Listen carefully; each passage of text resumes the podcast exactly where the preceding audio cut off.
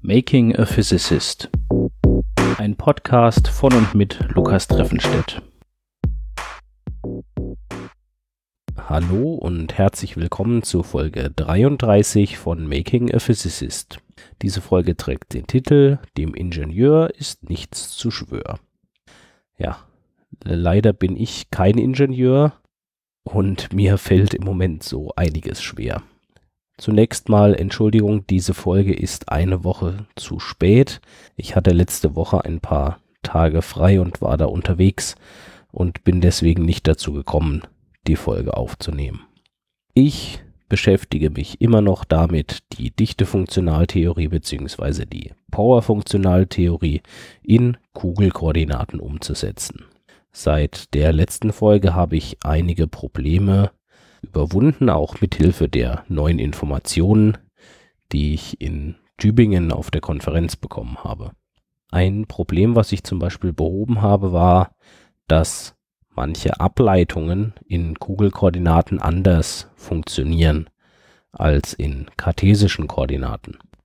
Sowohl in Kugelkoordinaten als auch in kartesischen Koordinaten habe ich ja ein effektiv eindimensionales System. Dementsprechend sind alle Ableitungen auch Ableitungen nach einer Variable.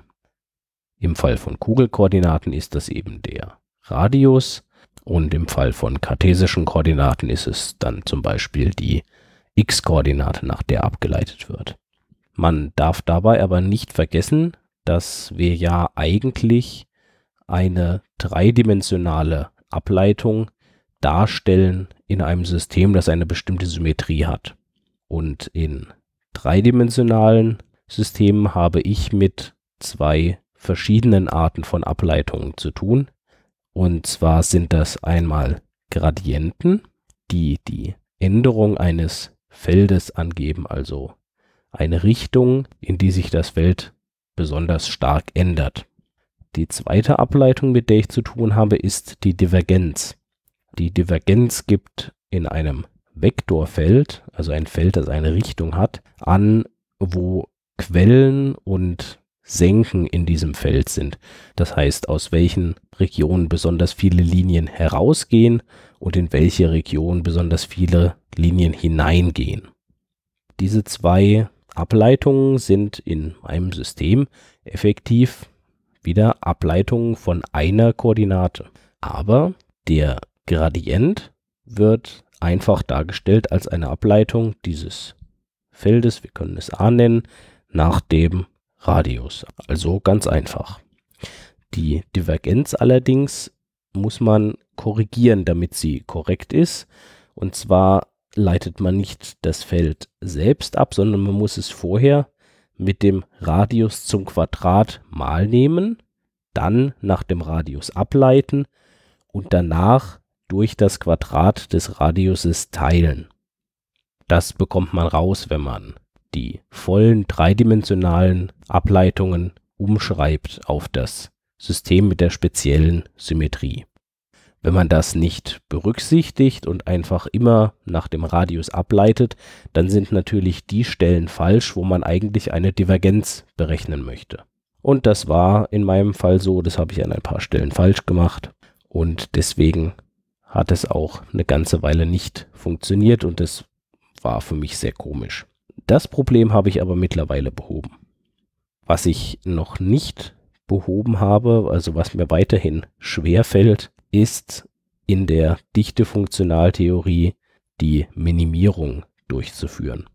Das habe ich ja in der vorletzten Folge schon erwähnt am Ende, dass die Minimierung bei großen Radien schnell konvergiert und bei kleinen Radien sehr langsam konvergiert. Und das liegt daran, dass die unterschiedlich stark gewichtet in das Integral eingehen. Ich habe schon verschiedene Varianten ausprobiert, wie ich das vielleicht korrigieren könnte. Mit Transformationen, wo ich also die Dichte ein bisschen anders hinschreibe oder ausdrücke als eine Funktion von einer anderen Größe. Aber das hat alles bis jetzt noch nicht zum Erfolg geführt. Also da bin ich immer noch dran. Vielleicht ist es auch erforderlich, dass ich eine neue Methode ausprobiere. Ich benutze ja zur Minimierung auch das habe ich schon mal in einer älteren Folge erzählt, die Bibliothek NL-Opt. Und äh, diese Bibliothek enthält eine Sammlung von Minimierungsalgorithmen, also kleinen Programmen, die eben genau das können, das Minimum einer Funktion zu suchen. Aber die sind natürlich sehr generell implementiert und ich kann nicht äh, hineinschauen und äh, sehen, was die im Detail machen. Vielleicht muss ich also selber einen solchen Minimierungsalgorithmus implementieren. Oder ich muss vielleicht eine ganz neue Methode anwenden, um die Minimierung durchzuführen. Vielleicht erinnert ihr euch aus der Schule daran, dass ein Extremum, also ein Minimum oder ein Maximum einer Funktion, genau da ist, wo die Ableitung der Funktion 0 ist. Das äh, lässt sich auch auf höherdimensionale Funktionen anwenden. Da ist es dann der Gradient der Funktion, der 0 sein muss. Und diese Bedingung, dass der Gradient der Funktion 0 sein muss, kann ich als Gleichung hinschreiben. Und diese Gleichung kann man mit bestimmten Verfahren auch direkt lösen. Man sucht also dann quasi die Nullstelle einer Funktion. Darüber muss ich in den nächsten Tagen noch ein bisschen nachdenken und mich auch mit meinem Doktorvater mal ein bisschen darüber unterhalten, wie wir da zu einer funktionierenden Methode kommen. Aktuell ist es ein bisschen frustrierend tatsächlich, weil ich mich jetzt wirklich schon sehr lange mit diesem Problem herumschlage. Aber irgendwann denke ich, wird es mir schon gelingen. Das war es dann auch schon mit dieser etwas kürzeren Folge.